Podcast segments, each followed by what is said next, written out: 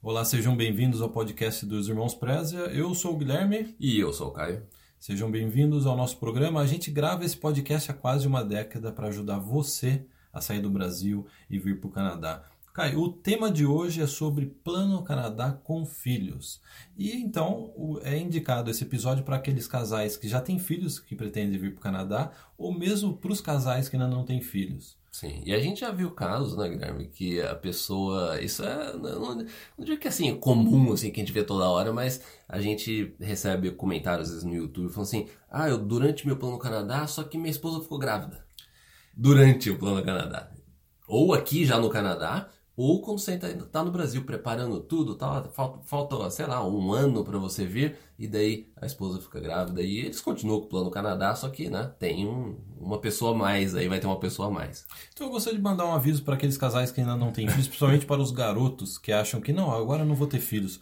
Pessoal, eu não sabia que o meu filho ia nascer.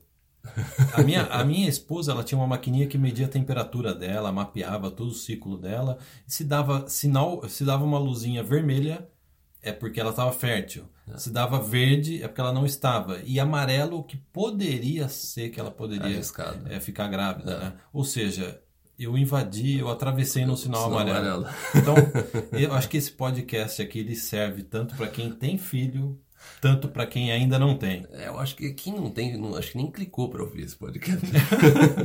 então vamos lá. Pessoal, é o seguinte, a gente vai abrir inscrições para a VIP no dia 27 de novembro, numa terça-feira. E o tema de hoje é baseado num dos guias da área VIP, que é um guia direcionado para famílias com filhos que estão querendo vir para o Canadá. E o interessante desse guia é que a gente fez esse guia baseado numa extensa pesquisa, até o Caio passou para mim aqui, a gente entrevistou 174 casais com filhos. Ou seja, dá mais de 500 pessoas, né? É, é. 170 casais. Uma Sim. parte no Brasil e outra parte no Canadá. Então, por isso foi interessante. Quando a gente estava pensando a respeito desse conteúdo, é, a gente pensou, bom, a gente, vamos pegar os dois lados da, da opinião. Porque é importante também a gente entender é, quais são os medos, as preocupações, as dúvidas de quem está no Brasil e não ainda chegou no Canadá e depois é, pegar também a opinião da, da transformação. Então, aquelas pessoas que já estão no Canadá, vivendo no Canadá, com filho aqui no Canadá, é, qual que é a opinião delas a respeito disso? Para a gente poder pegar o contraste, né? Pegar exatamente. E, né? e deu um contraste legal. Deu um contraste. Pessoal, a gente entrevistou os casais que ainda estão no Brasil e eles relataram dois medos que eles têm com relação a, a filhos. Eu tenho medo que o meu filho ou que minha filha não vai aprender inglês da, com a velocidade desejada. E dois, eu estou temendo, né? tenho um temor aí que de que o meu filho ou minha filha vai ter dificuldade de se adaptar socialmente. Na nossa pesquisa, essa foi as duas, é, as duas, os principais relatos das pessoas. Sim. E aí a gente entrevistou casais que estão com filhos já no Canadá, casais assinantes da Área VIP que já estão estudando, trabalhando no Canadá e os filhos estão aqui. Sabe qual que foi o resultado? A criança, ó, isso daí foi um relato comum. A criança aprendeu inglês mais rápido do que eu imaginava. A criança ela tem um aprendizado rápido, muito né? rápido. É, é. Dois, o meu filho, minha filha se adaptou socialmente, fez amiguinhos de uma forma muito mais rápida do que eu imaginava. É. Então, é engraçado que o temor dos casais no Brasil, quando a, a gente entrevistou, depois a gente entrevistou os casais aqui no Canadá e a gente viu que existiu uma diferença de expectativa e percepção, né? É porque porque que negócio, a, a gente, quando está no plano Canadá no Brasil, é, é, normal, né? O adulto, a gente fica, você começa a medir tudo. E também você começa a ter, a, a imaginar o que, que pode acontecer. É normal, né? Você tem esse, eh, os medos, tudo, aquilo que bate. Nossa, minha, é, eu vou com minha família, será que minha filha ou meu filho vai se adaptar? Então você acaba projetando isso na criança. Só que a criança não tem essa preocupação. A criança, ela. Ah, legal, não sei o quê, ou casa nova, país novo, escola nova. É, é, é, lógico que às vezes tem a, a parte do inglês inicialmente, mas que daí ela vai. A criança pega rápido e toda aquela preocupação que você tava, não sei o quê eu acho que, na verdade, às vezes é, é mais a preocupação dos pais que elas estão projetando é na criança. Né? É, acho que essa é uma frase boa. Eu Os acho. pais projetam algumas preocupações que a É. criança não tem. É, é. Você quer um exemplo? A gente teve um pequeno temor de, ter- de terremoto há uns dias atrás e eu comentei com meu filho, ô Felipe, você sabe que teve terremoto? Sabe qual foi a resposta dele? É. Hoje eu posso comer pizza? Quer dizer, a criança ela tá num outro criança, mundo, né? é, é, é.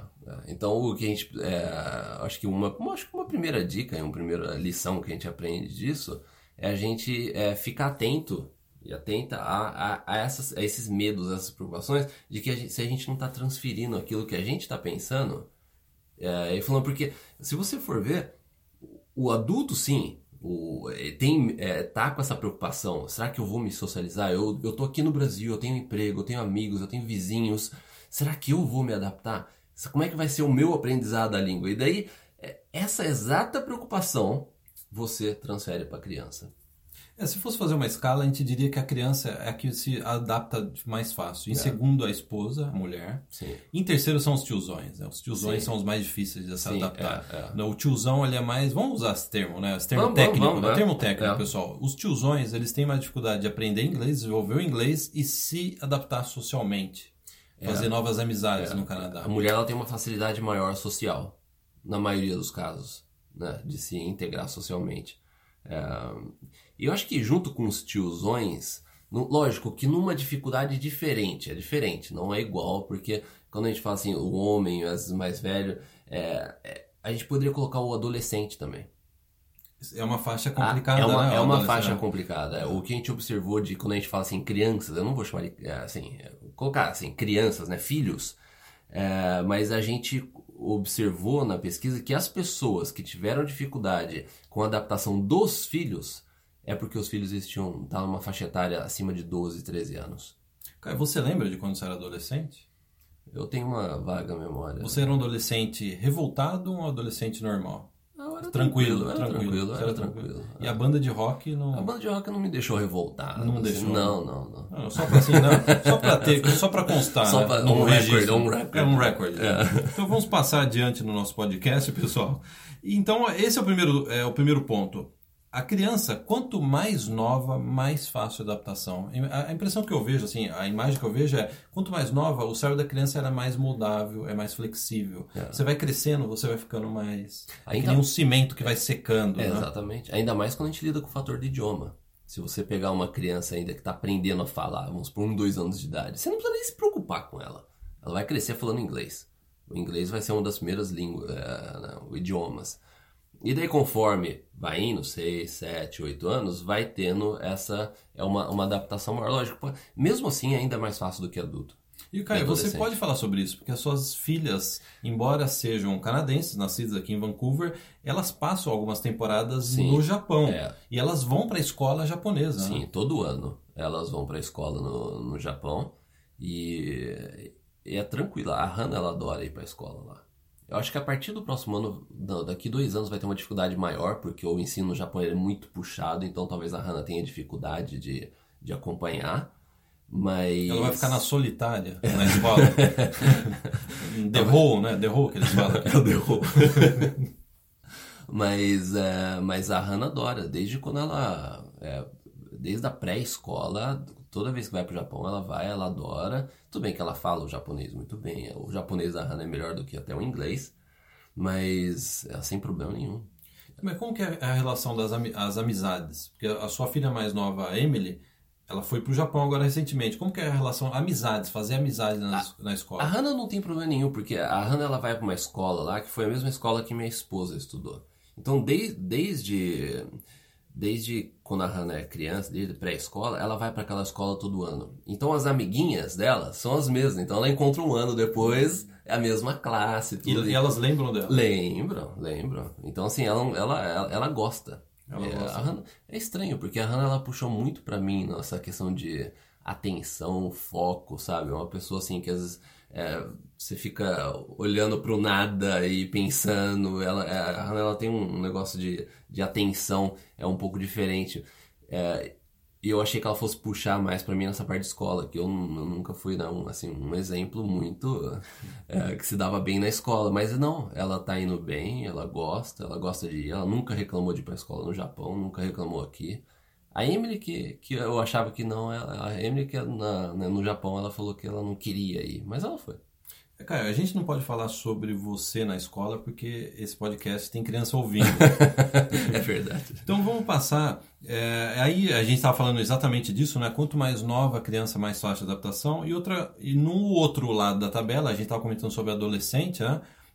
O adolescente é a faixa que a gente viu na nossa pesquisa que tem mais, os casais relataram mais dificuldade. Sim. Principalmente que o adolescente tem amizade já no Brasil, aquela é. amizade do adolescente, sabe? Sim. É, amigas gangue, para sempre, né? amigas, amigas para, para sempre, sempre. BFF, é, assim, é. né? Então, é, em inglês é BFF, é. né? Então, é, isso daí cria um vínculo muito grande. Aí a gente viu alguns casais é. relatando que tiveram dificuldade, mas depois de um determinado tempo, Sim. tudo se é. acertou. É, porque a criança, às vezes, é, o adolescente, ele meio que se isola, ele não, ele não faz parte daquele grupo que já está formado no Canadá, dos adolescentes aqui. Né? Então, assim, é lógico que isso pode variar bastante do, do adolescente em si. Pode variar também como é que os pais encaram isso. Porque o, às vezes com a, a, preocupação dos pais, eles ficam com esse negócio ah, de proteger o filho. Mas às vezes você tem que, né, dar uma, uma empurrada, uma empurrada. Tem que não pode deixar só o filho em casa sem, sabe, assim, participar de eventos ou não sem, proteger muito o filho. É né? proteger muito o filho, né? Eu acho que eu não tenho, né, as minhas filhas elas são pequenas, mas eu acho que às vezes o overprotection nesses casos, às vezes não é, é bom. Não é bom. Acho que tem que procurar integrar é, o filho o mais possível. Até inicialmente, é, você tem contato com outros brasileiros, você vai encontrar. Você vai ter contato com outros brasileiros também que têm filhos adolescentes. Na área VIP é muito comum esse tipo de é. troca de informação. Né? É. A gente tem mais de 5 mil membros é. na nossa comunidade secreta da área VIP. Sim, né? Centenas deles já estão no Canadá, inclusive. Né? A gente vê muito desse tipo de troca entre casais. Sim. Ah, você, em que cidade você está? Vamos nos encontrar. Tá? É, é. E Caio, vamos falar um pouco sobre dinheiro?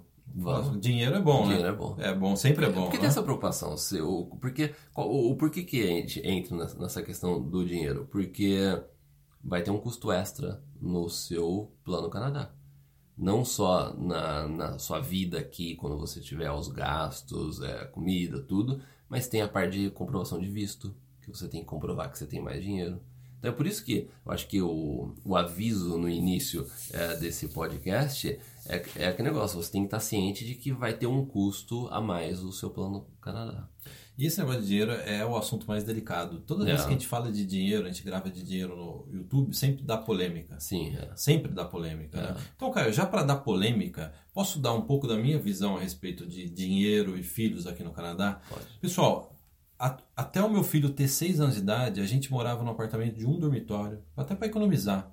É um momento de economizar. Eu não tinha carro, a, a, gente morava num dormitório, eu deixava minha esposa dormir no quarto com o meu filho, eu dormia na sala. Isso daí foi um sacrifício que eu fiz, porque eu achei importante que, principalmente no começo, quando você está se adaptando, começando, você ainda não tem o seu melhor emprego, você está é, começando uma nova vida profissional no Canadá, é você já não fazer compromissos financeiros muito grandes. E a gente vê, é uma coisa assim que me incomoda, entre aspas, né? não me incomoda, né? É. Mas assim, eu vejo com um certo incômodo é, casais chegarem aqui e já querem montar a casa dos sonhos, já querem mobiliar a casa. Não, porque o meu filho precisa de um quarto. Será que o seu filho realmente precisa de um quarto? É. E eu lembro quando eu morava num apartamento de um dormitório, eu, eu comentei com um, um amigo, um senhor que era meu vizinho, falou assim: ah, porque eu acho que é melhor eu já mudar, o meu filho precisa de um quarto. Ele virou para mim e falou assim eu cresci em Buenos Aires, eu era filho único, num apartamento de um cômodo com meus pais, foi o melhor momento da minha vida. Ele quase chorou é, ao falar isso. É. Sabe quando você se toca e fala assim: será que sou eu que estou falando isso? Estou usando meu filho como desculpa para já fazer, me comprometer no aluguel mais caro? Sim. Muitas vezes eu vejo loucuras, não, eu já vou comprar um imóvel. É, é. Eu já vi, pessoal, vocês que estão nos ouvindo, eu já vi, o Caio também já viu, às vezes a pessoa nem migrou e já está querendo comprar imóvel no é, Canadá. É. Então, eu acho que quando a gente fala de dinheiro, às vezes as pessoas ficam muito preocupadas antes de chegar aqui no Canadá. Ah, eu tenho que economizar, eu tenho que economizar, eu tenho que economizar. Não vou comprar isso, não vou fazer assim, não vou fazer assado, vou pegar o college mais barato, etc, etc. Aí chega aqui, começa a cometer esses erros. Já começa a se comprometer num aluguel caro, muitas vezes até em financiamento. Já compra carro quando às vezes não precisa comprar carro. Ou gastos extras, assim, até, que você falou, né, mobiliar, comprar cama. Ah, eu vou, eu vou até vou dar um. É, acho que uma coisa que eu nunca comentei, ou já não lembro. É, é lógico que aqui em casa a minha esposa, ela, é, a minha esposa é japonesa, então tem, tem esse background cultural. Mas até no passado, o quê? No passado a Hannah tinha o quê? Seis anos de idade? As minhas filhas dormiam no chão. Porque no Japão é comum. É você comum. lembra? É. é, dormia no chão. Ou no armário. a Emily na gaveta. É de né? pé, né? De pé no armário, né? Pra economizar espaço. É. Porque no Japão não tem muito espaço. É. Né? Lógico, assim, não era uma. Não era por uma questão é, financeira nesse caso, mas é, é dar aquele negócio de que não tem problema nenhum. A criança gosta. Outro dia a Hannah pediu para colocar o colchão dela no chão porque ela queria dormir no chão. Entendeu? A criança não se importa com isso. Então, no início, às vezes, você tem que. É, aproveita é, é, que você é um momento que às vezes você precisa economizar e faça isso, não tem problema nenhum. Sua criança dormir no chão, você tem um colchão no chão também, é, dormir. Eu, quando eu vou. É, eu, por anos também, eu dormi no chão. Você lembra, até o que? Dois, três anos atrás, eu tinha um futon que eu dormia no chão também. Né? Sim. É... Como tá suas costas? É, é, é, aí que tá, é um mito, é a desculpa de sempre. Ah, mas e as costas? Não. Qual é a diferença do, do, da, do chão e da, de, um, de uma cama? É porque o chão aqui no Canadá não é frio. Às vezes as pessoas imaginam no Brasil o chão às vezes é frio. Porque não tem aquele isolamento, né? As casas no Brasil. E sabe o que eu também acho que talvez é, pode ser? No Brasil tem o costume de você andar de tênis dentro de casa. Então o chão não é às vezes tão limpo, considerado assim, sua cama, seu travesseiro perto do chão. Já aqui no Canadá e no Japão, você não entra de tênis dentro de casa. Então a casa é, o chão é mais limpo, ela não Sim. tem aquele negócio de chão de rua, casa, não, ele é totalmente diferente. Eu ando de tênis às vezes dentro da minha casa. É, às vezes você. É, eu nunca vou dormir eu, no chão lá. Eu quebro essa regra, mas quando a minha esposa está trabalhando. Eu acho que ela vai colocar uma câmera escondida ah, pra vai, pegar. Vai, é. vai. Então essa questão de dinheiro, ela realmente é uma questão delicada. A gente tem também dentro da área VIP uma pesquisa de custo de vida que a gente entrevistou, deu um total de mais, acho que passou de 500 pessoas morando aqui no Canadá, assinantes da área VIP. E a gente fez uma longa pesquisa dos, de assinante VIP morando em Vancouver, em Toronto, no interior do Canadá. E eu acho que essa pesquisa é muito importante para dar para as pessoas que estão querendo vir para o Canadá o parâmetro do que, que seria caro, do que, que seria muito, do que, que seria médio, yeah. média, né? Yeah. Gastar, né? Yeah. Então, Caio, e até uma dica nesse podcast, se você quiser saber, para você tirar o seu visto de estudante, quanto que você precisa comprovar para a, a imigração, vai no Google, digita Study Permit Canada Funds e vai no site oficial, que lá tem o cálculo é, é, é, e o cálculo é baseado em quantas pessoas está vindo com você, né? É, até por exemplo, que a gente pode pegar aqui do exemplo que está no site oficial. Se você vem sozinho, você é o aplicante principal, você vem sozinho. É, eu, tô, eu tô descontando, lógico, o valor de passagem, o valor do curso. Mas assim, o quanto que você tem que comprovar para você é, pagar suas contas no Canadá? Eles estão colocando que é 10 mil dólares no ano. Né? Se você vem no casal, é, em casal, vocês têm que comprovar 14 mil. 10 mais 4 do acompanhante. 10 mais 4 do acompanhante. E se você tem uma criança, ou seja, é, a pessoas adicionais nessa aplicação, é 3 mil dólares. O meu filho seria 4 mil, porque ele come muito. Esse cálculo aqui é muito conservador, de 3 mil por, por filho. Então, um casal teria que comprovar 14 e um casal com um filho, 17. Então você já vê né, que é, não atravesse o sinal laranja. É, exatamente, é, faz uma diferença. É 3 mil dólares o ticket. é óbvio que a gente está brincando, é os lógico. filhos é a maior bênção que você pode ter Sim. na sua vida, né? Mas a gente tem que fazer uma brincadeira não, com não, quem lógico. ainda não tem filho, não, né? lógico. Não, porque não, é, eu acho que até pelo motivo que a gente vê com frequência essa pergunta. Ah, eu, eu é, é, mais fácil eu ter o filho aqui já, e, e, eu, eu vou com meu filho com dois anos de idade, durante esse plano, eu ainda fico no Brasil economizando dinheiro e tal, e vou entendeu? Ou deixo para ter filho no Canadá.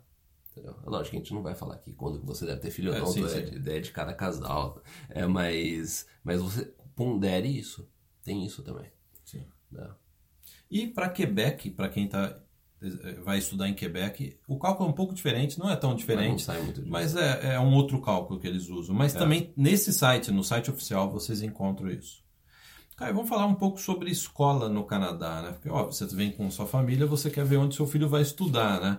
Então, eu acho que a primeira observação que a gente deve fazer é cada província possui sua regra. É. Aqui no Canadá, o, o sistema de educação é totalmente descentralizado. Né? Isso que é interessante do Sim, Canadá. Né? é. A cada província define regra educacional, inclusive para estudante estrangeiro que quer colocar o filho na escola. Aqui, né? Sim, é até interessante porque se você é, pega aqui, aqui em British Columbia, é, a criança ela começa a ir para a escola a partir, de 5 anos de idade, né? 5 anos de idade. É, e Ontário, a partir de 4 anos de idade, escola pública, entendeu? Que você não, você não precisa pagar. Então, a gente já viu casos de que a, a pessoa, a família decidiu ir para Ontário porque o, o, quando eles chegassem lá, o filho ou a filha ter 4 anos de idade ia, é, já poderia ir para a escola. Se eles tivessem vindo para British Columbia, eles teriam que, por um ano, é, a criança ter que ir para uma pré-escola, eles teriam que pagar, entendeu? Ou a, a esposa ou o esposo ficar em casa para tomar conta da criança. Então eles decidiram ir para Ontário, porque Ontário a criança pode ir antes para a escola. Não. Isso daí está no resultado da nossa Sim, é, pesquisa. tá. né? Inclusive, uma amiga da minha esposa, uns anos atrás, você até conhece ela várias vezes, ela- eles mudaram para Ontário e ela, ela falou assim: nossa, é, foi bom para ela porque o fi, quando eles mudaram para lá, o filho menor dela, é, é, ele fez 4 anos de idade. Então, ele já pôde. Então, ela teve um, assim, um tempo livre.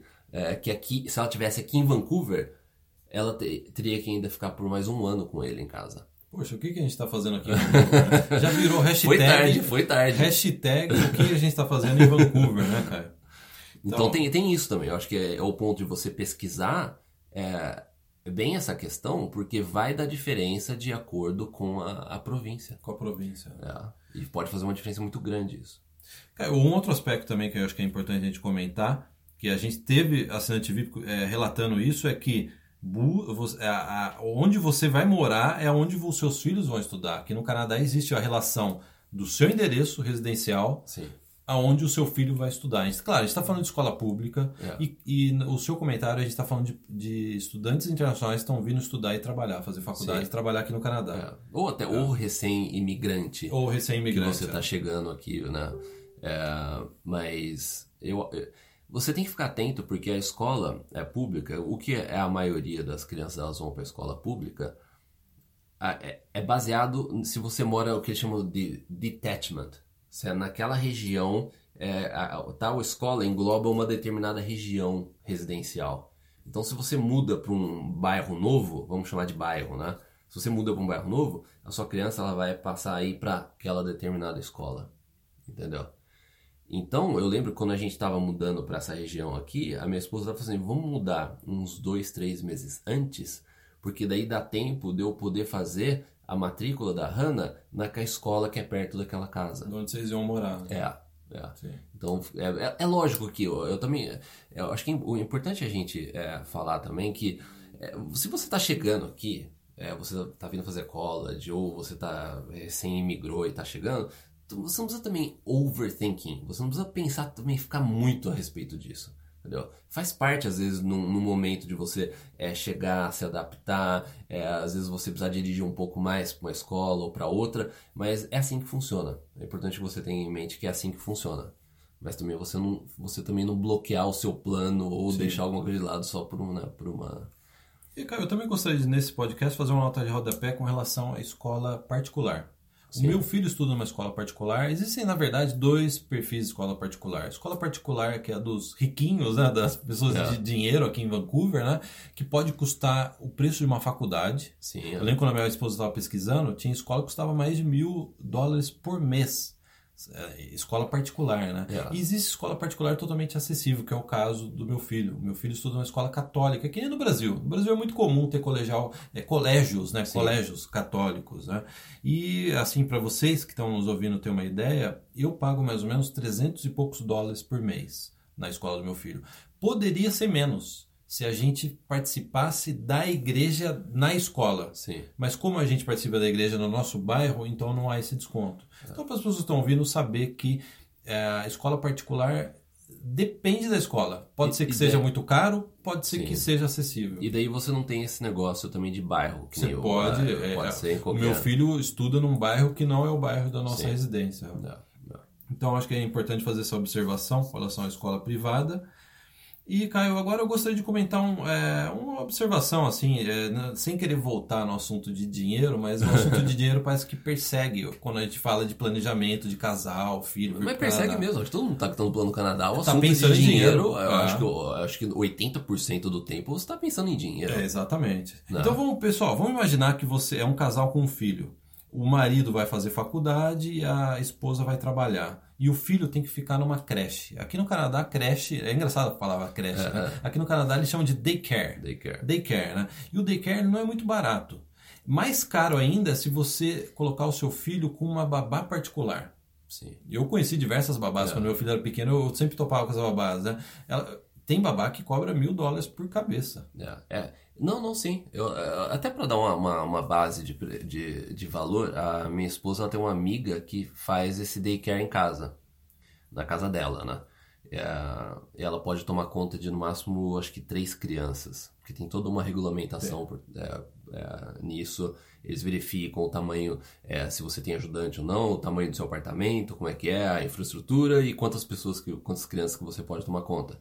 Mas eu lembro que para deixar uma criança com ela por um é, por mês é, período assim integral então eu lembro que os pais deixavam a criança lá iam trabalhar e depois pegavam no final do dia era em torno de 1.200 dólares 1.200 por dólares. mês Então acho que é importante as pessoas que estão ouvindo ter essa noção. É. Porque, por exemplo, Caio, se eu começar a trabalhar no Canadá, no emprego, assim, aquele emprego de entrada no Canadá, é isso, é mais ou menos isso que você vai fazer. é, é. Mil e poucos dólares. Sim. Então você tem que ter consciência de que, na verdade, às vezes um do casal vai é, empatar o dinheiro É de um quase daycare. empatar. É lógico, às vezes você pode achar um daycare mais barato, vamos supor que é mil por mês, lógico, depende também da cidade, né? Depende da região, se tem muita concorrência naquelas, né? se tem um shortage de, de daycare naquela região também vai ser mais caro. Então é, é, é bom lembrar disso, né? Isso também vai variar de acordo com a, com a região. Mas é, esse é um ponto importante, que às vezes, como o daycare que ele não é, um, ah, não é algo barato, então existe a possibilidade, se você está colocando o seu filho ou sua filha num daycare e você está indo trabalhar, e você tem um, um trabalho de entrada, um entry level job, é, existe a possibilade o, o dinheiro que você está fazendo não ser muito diferente daquilo que você está pagando. Só que por outro lado, você já está entrando no mercado de trabalho, Exatamente. você está obtendo uma experiência é, canadense, então assim, você Possibilidade coloca tudo na balança. É, é. é, É. Agora imagina com dois filhos pequenos, você tem que colocar dois no daycare.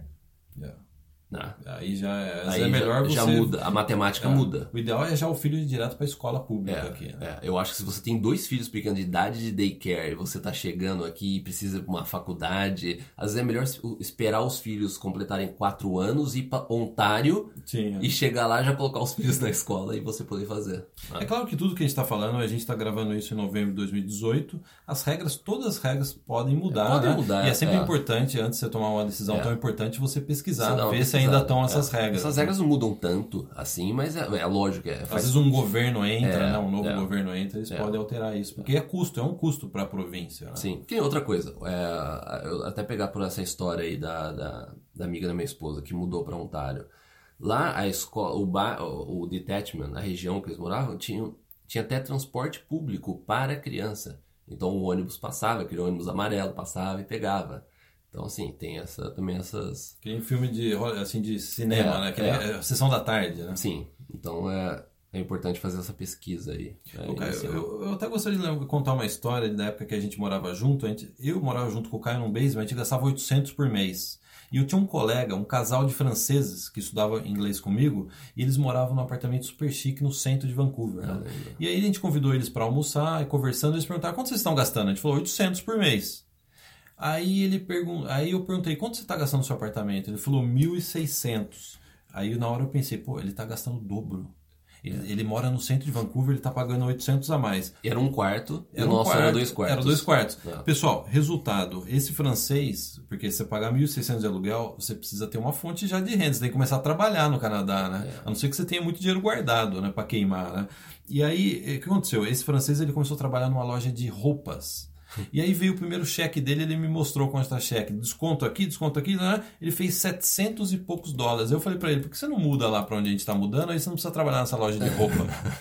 Porque ele estava trabalhando, pessoal, ele estava trabalhando na loja de roupa, ele fez 700 e pouco, para pagar a diferença de morar num apartamento chique no centro de Vancouver, que era ele, ele, chique. ele o trabalha, ele- mas ele trabalhava meio período, né? Era meio mas período. mesmo assim, porque ele Era ia pra escola período, de inglês. né? Ele é. foi pra escola de inglês, É, era o é. que ele- dava para ele se fazer na época, né? Então ele trabalhava para pagar a diferença de aluguel.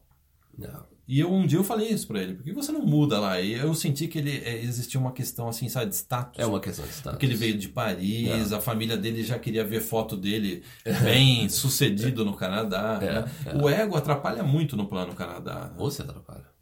Eu dei um tema bom de podcast, hein? É, isso daí é um tempo pra gente explorar bem, né? Então, Caio, assim, pra fechar, para fechar esse podcast, a gente ainda tem tempo? Quantos Tem minutos? tempo? 30 minutos? 30 minutos? Dá- Vamos mais um vamos- pouquinho? Vamos mais um pouco. Acho que o pessoal quer que a gente bata Sim, mais um vamos, papo. vamos. Vamos falar sobre frio. O frio batendo na porta.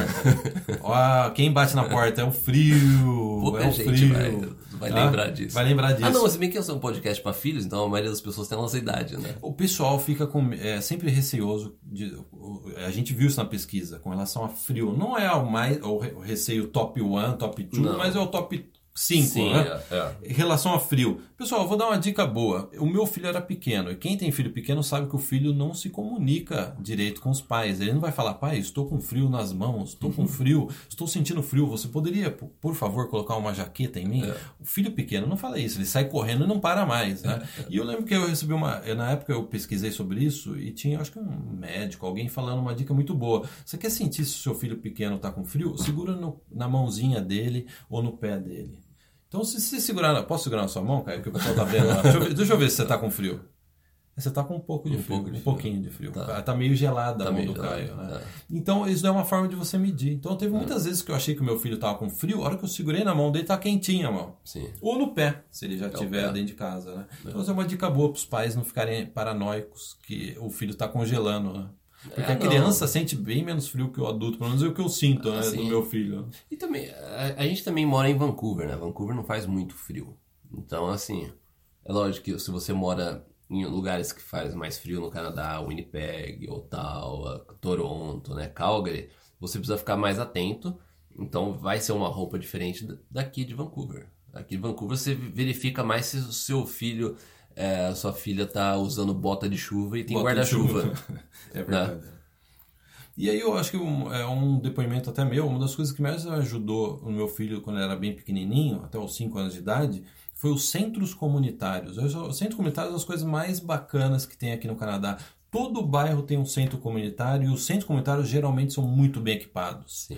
Tem lugar para o filho correr, tem atividades, é, tem piscina em alguns centros Sim. comunitários. Por exemplo, o, meu filho já fez natação, já fez judô, já fez é, aula de cerâmica, já ficou correndo que nem um maluco dentro do centro comunitário. E por ser centro comunitário, o, o custo dos cursos são muito baratos. É bem barato. Então você vai, você vai numa piscina, é 2 dólares, entendeu? Pra E você ótima ir na piscina, é, excelente piscina, piscina. excelente, a piscina aquecida. As minhas filhas... Piscina elas- de onda. Tem piscina Sim. de onda aqui Ah. em Vancouver, várias piscinas. Tem, tem. As minhas filhas elas estão fazendo agora um centro comunitário. A minha esposa leva elas para fazer patinação. Até coloquei no meu Instagram, né? Patinar no gelo e tal. E também, é, eu, eu, eu não sei, o não lembro o valor exato, mas é coisa assim, as duas 60 dólares, entendeu? É, assim, os centros comunitários eles oferecem diversos cursos, diversas atividades. Não, ou simplesmente assim, é domingo, você tá no seu apartamento, seu filho tá querendo quebrar o apartamento. Já aconteceu isso comigo, né? Ele tá batendo a cabeça contra a parede, eu quero sair daqui.